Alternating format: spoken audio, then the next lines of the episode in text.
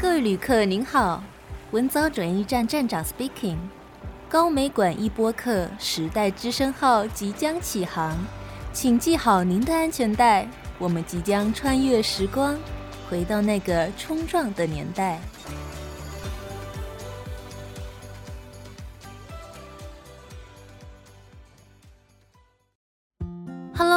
位听众朋友们，欢迎收听《时代之声》文藻转驿站，我是主持人仲一。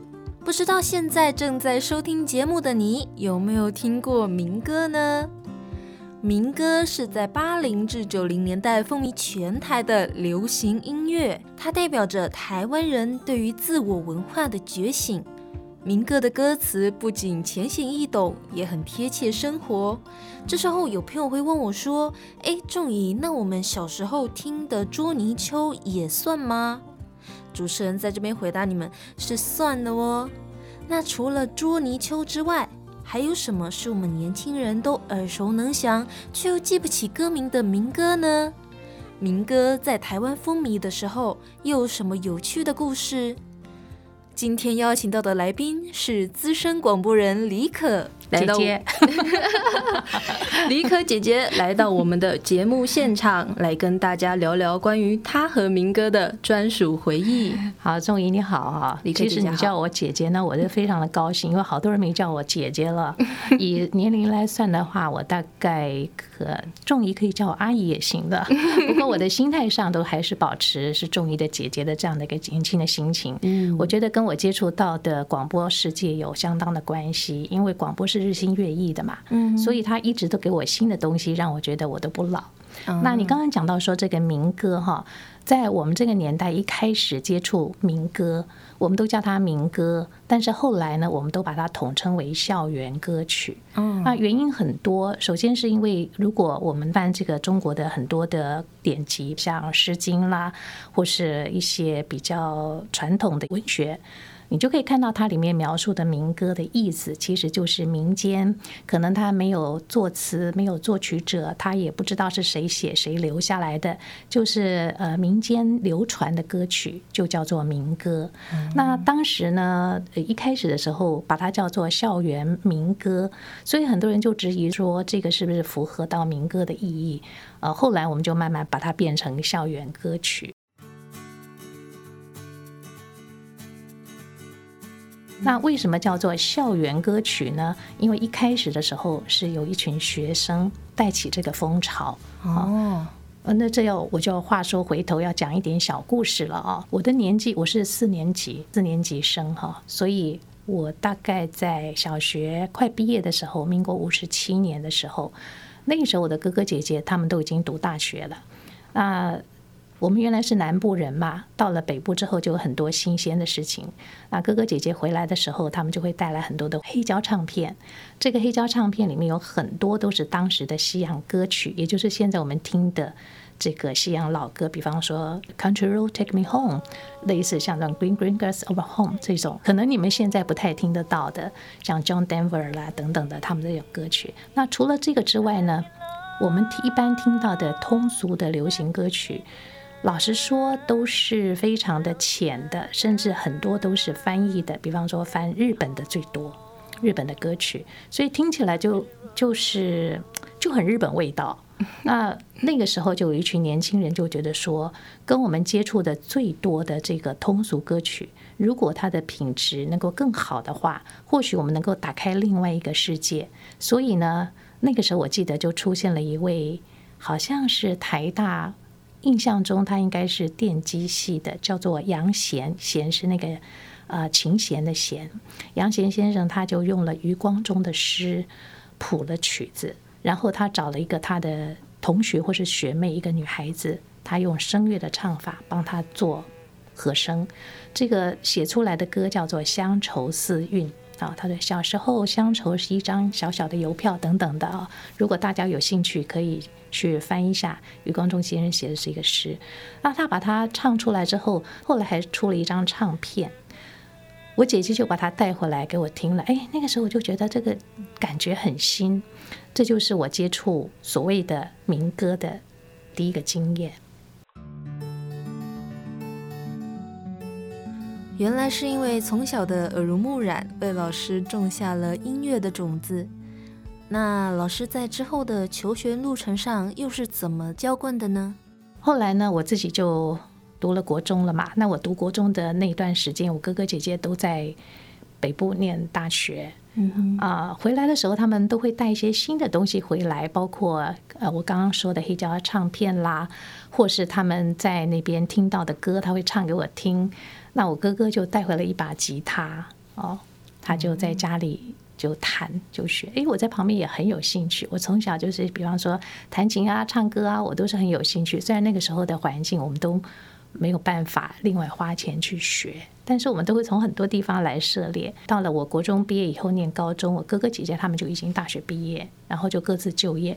那把吉他呢就留在家里，然后我就把它拿起来用了，我就自修。把吉他学好了，后来到了大学的时候，就是呃那个时候我刚刚不是说嘛？我五嗯五十七年左右，五十七五十八年左右，杨贤的第一张民歌唱片出来，这中间有一段时间的酝酿了，然后慢慢就开始有人做一些歌出来，这些歌呢都是年轻的学生做的，所以它的意境啊其实都很简单，可是听起来就有跟。以前听的通俗歌曲不太一样的一种清新感。那我念大学的时候，这样的风潮正式开始到了顶峰的时候。所以在我是民国六十五年念大一，民国六十六年的时候，第一届的金韵奖的比赛就出来了。那那一届的金韵奖有，比方说像我们现在还知道的，比方说好像是包美胜吧，哦。你刚刚讲的《捉泥鳅》，后来就是由包美生他唱起来的。嗯、那这首歌是侯德健写的。那、嗯、当时他并不在，我印象中他并不在金韵奖的比赛里面。是后来他们金韵奖的得奖歌手，他们出专辑的时候，他们可能还有去选录了一些其他的呃曲子，把它收录在唱片里面。那这首就非常红。那第一届的金韵奖出来之后，哇，整个在校园里面，在各个大学学校里面就引起了大家的注意。那很多人就觉得，哎，很有兴趣，我也来参加。呃，那个时候就有作曲组、作词组，还有学生组、社会组啊。所以现在很多人都觉得说，那个时候的校园歌曲是不是就是代表说是学生做的？其实并不一定，还有社会组。嗯，嗯那。只是说，因为那时候在各大学里面引起了风潮，所以去参加比赛的人、投稿的人，大部分都是大学生。呃，大我在民国六十六年，大概是我大一升大二的那个暑假，就第一届的金鹰奖出来。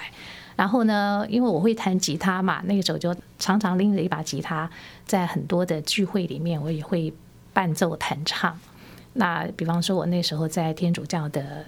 这个社团里面，我们在弹呃望弥撒的时候会唱一些圣歌，我甚至用吉他就可以伴奏圣歌，带整个的教堂里面的人唱歌，所以越唱就越有兴趣。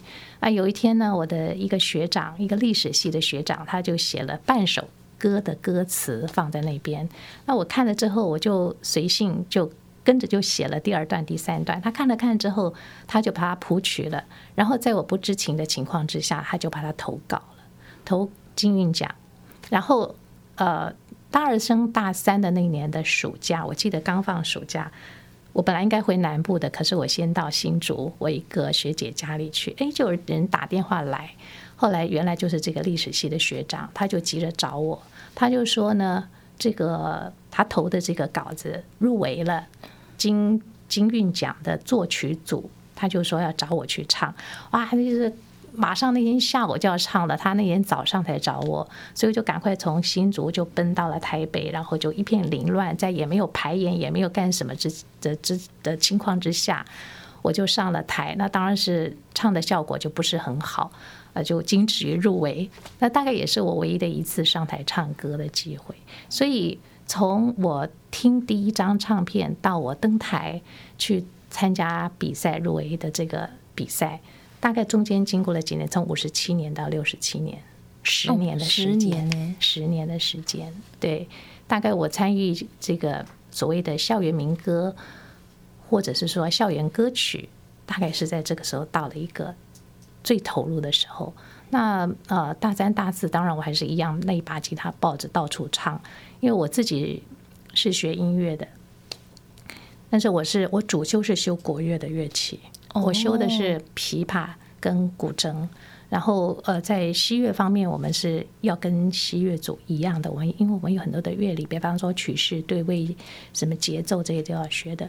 可是呢，我觉得不管是中乐还是西乐，我觉得对我来说，在音乐方面的呃培养，或是在音乐方面的一些呃怎么说，对我的个人的熏陶跟改变，我觉得是长远的，非常长远的。因为后来在大学毕业以后。呃，我也很幸运，马上就进了广播界。那进广播界的时候，很多人都说：“哎，你又不是这个编采或者是广电毕业的，你怎么能够这么快就进入状况？”我觉得是音乐带领我，因为虽然那个时候我是在我一开始在警广高雄台嘛。那我们那个时候还是以交通为主，有一小部分的时间我们可以自由发挥。那我觉得，不管是在做路况的报道啊，或做这个专题的报道，或是做这个生活的报道的时候，我觉得这个音乐的串联，当时没有什么特别的技巧。可是我觉得，就是你要使用哪个音乐，要做什么调性，在没有呃广电专业的培养之下，就会变成有一种直觉，你可以怎么用。你在什么状况下，你可以采用什么样的音乐，然后你可以怎么样把你的节目，呃，因为音乐把它带动某些气氛。所以，我觉得音乐对我来说的影响是是一生的。嗯，嗯是哇，讲了好长哦。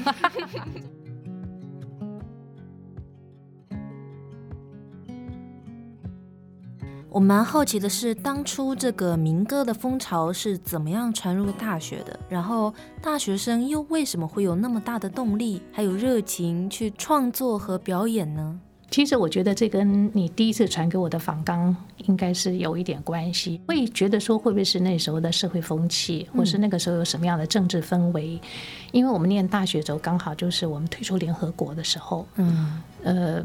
在我小学的时候，大概就是我们的威廉波特的少年棒球队得到全世界的冠军的时候。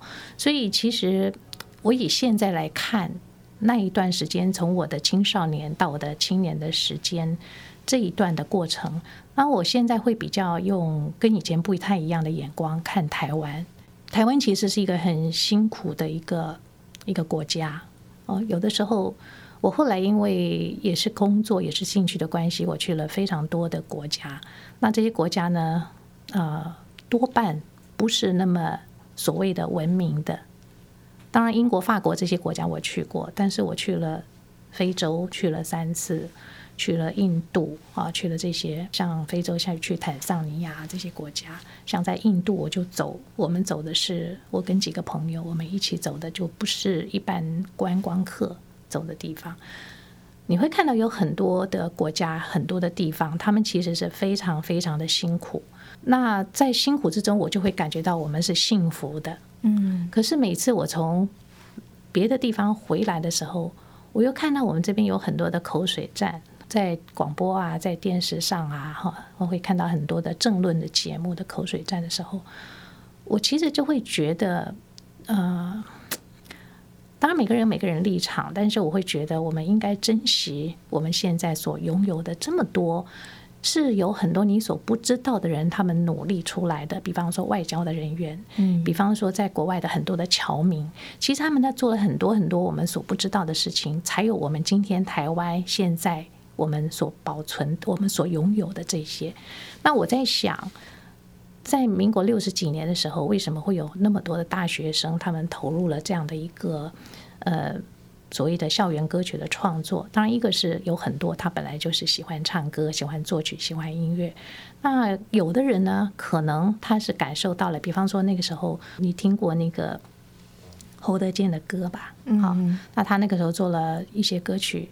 有一些意识在里面的，因为他会觉得说，我们应该要更坚强，我们应该要更自立自强，我们应该要给自己更多的信心。那我在想，那个时候大家，呃，尤其是年轻人会投入在校园的歌曲里面，可能他们觉得说，我们的社会的风气。应该要更清醒一点，应该要更有自信心一点，不要都是用别人的歌，不要用都是看别人的文化，不要都是接收别人的，我们应该发展出我们自己的，所以他们才会有想要自己做歌。我们那时候有一句话，叫这个校园歌曲叫做“唱自己的歌”。嗯，很多的活动就是唱自己的歌，那是我们自己的，我们没有拿别人的。可能是在这种，我觉得是一种自尊心、民民族自尊心，或者是国家的自尊心的状态之下所写的。就像我小学的时候，呃。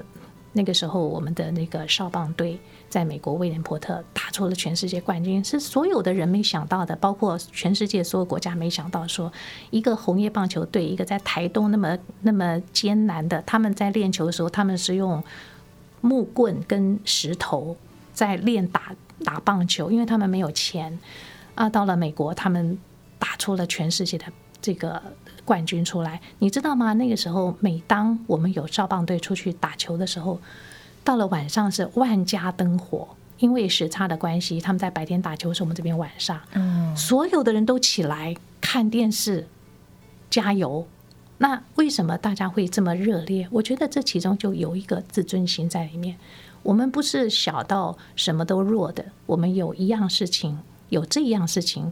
我们是强过所有的人的，所以我在猜，我在猜想，当那个时候我在唱歌的时候，我没有想这么多，我也没有什么政治意识，也没有什么社会意识。人家年轻人，再加上我不是那种比较嗯走在前面的人，所以我只是爱唱歌而已。但是我现在回想，那样的风气应该起自于有些人已经有这样的一个感受了，他觉得我们应该有我们自己的东西，所以带动了这样的风潮。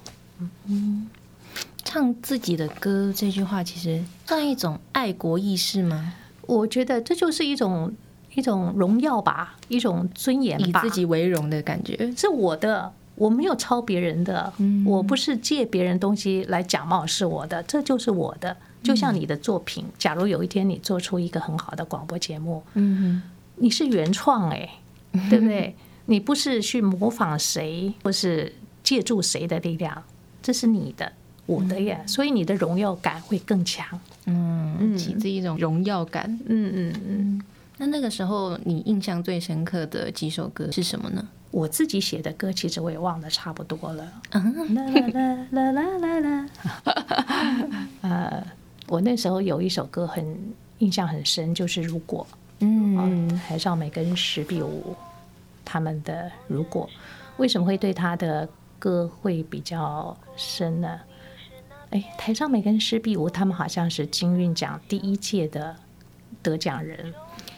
呃，我参加的时候是第二届，但是因为我在 大一开始我就参加天主教的社团，所以每年的寒暑假我们都会呃天主教的这个全国大专同学会就会在南部或是北部办一个夏令营或冬令营，我会参加，一开始是做学员，后来就是做干部。哦，那我记得有一年是在文藻吧，在文藻的举办的全国大专天主教全国大专同学会的营会，那中间有一个小段的娱乐嘛，或是穿插的一些比较轻松的时候，后来他就说啊，唱唱歌唱歌唱歌，那个时候那个施碧梧，施碧梧是文藻的嘛，嗯，对，他那个时候在呃，应该是我大大三的暑假吧。嗯，那个时候有一个也是贵校的学姐，叫做马怡中，她也是参加了我们的天主教的同学会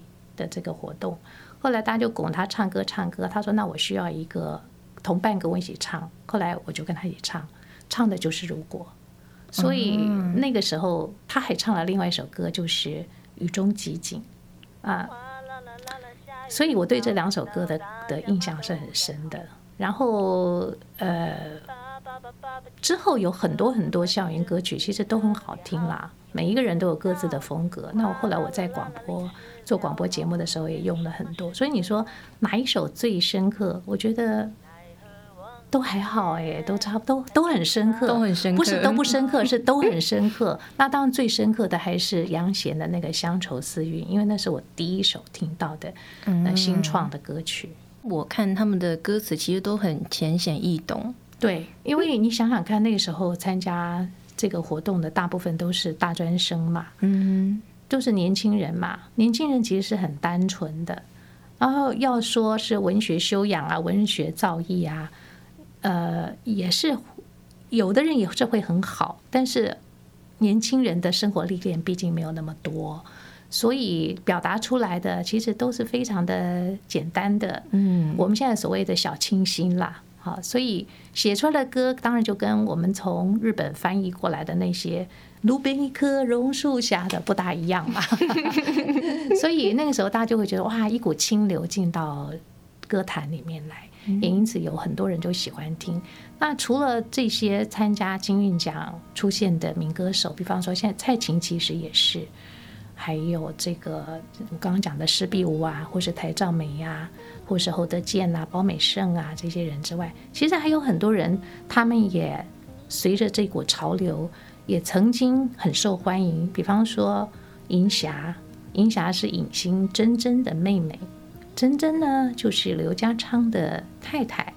这些名字对你来说可能太古老了。还有一个唱红了外婆的澎湖湾的潘安邦，啊，他也是随着这个校园歌曲的潮流，他唱了很多同类型的歌曲。所以在大约那十年或者二十年之间，校园歌曲它所造成的或是带来的影响是非常广大的。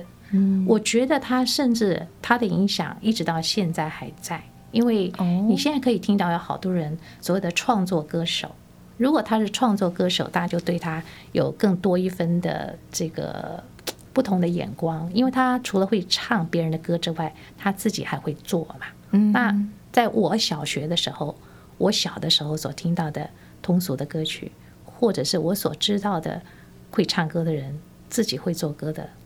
我想不起来有谁，所以我我觉得那样的影响是蛮深远的。嗯，所以校园民歌、校园歌曲跟民歌是划等号的吗？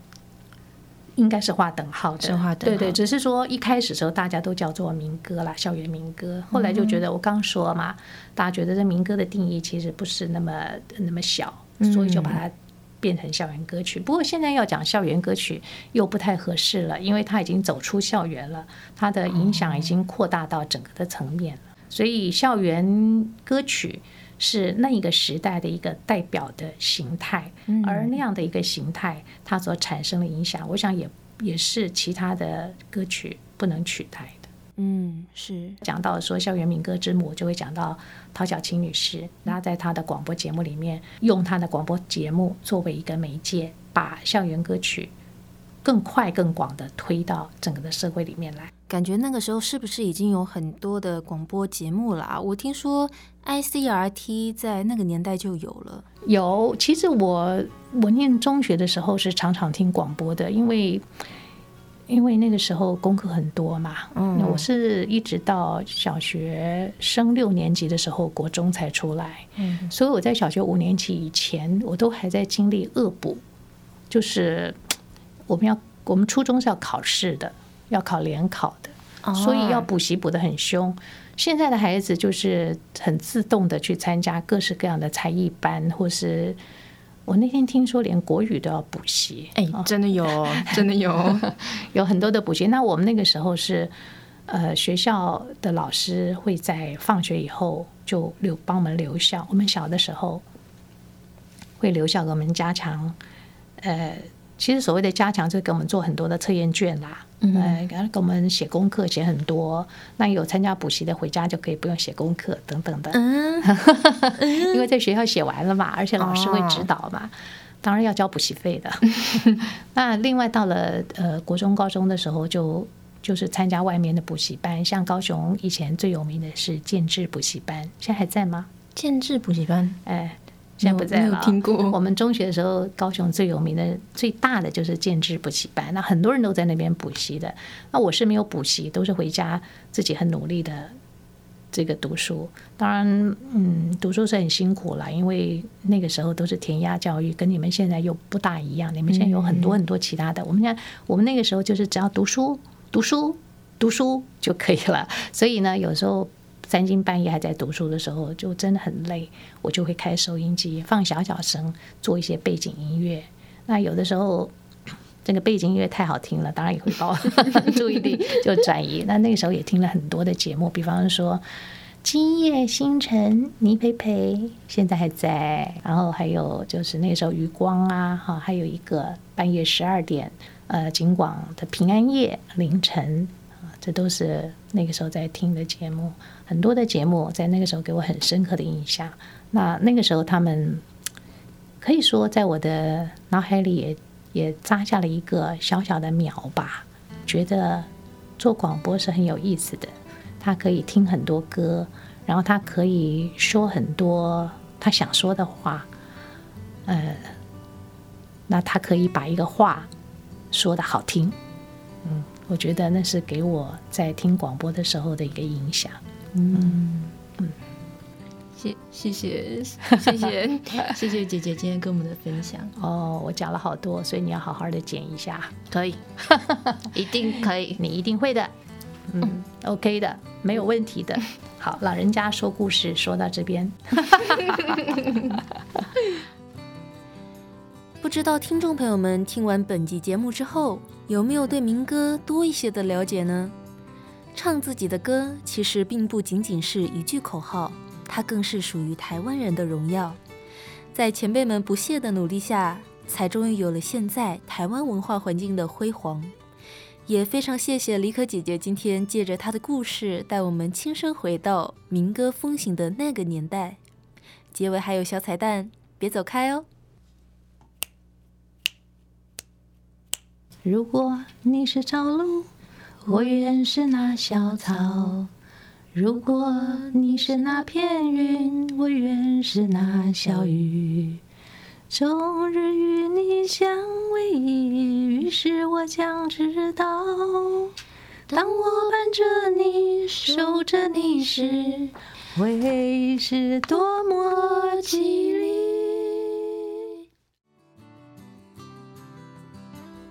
在节目的尾声，主持人要再提醒一下各位听众，高美馆的展览《多元史观特藏室二部曲：南方作为冲撞之所》已经正式开展喽！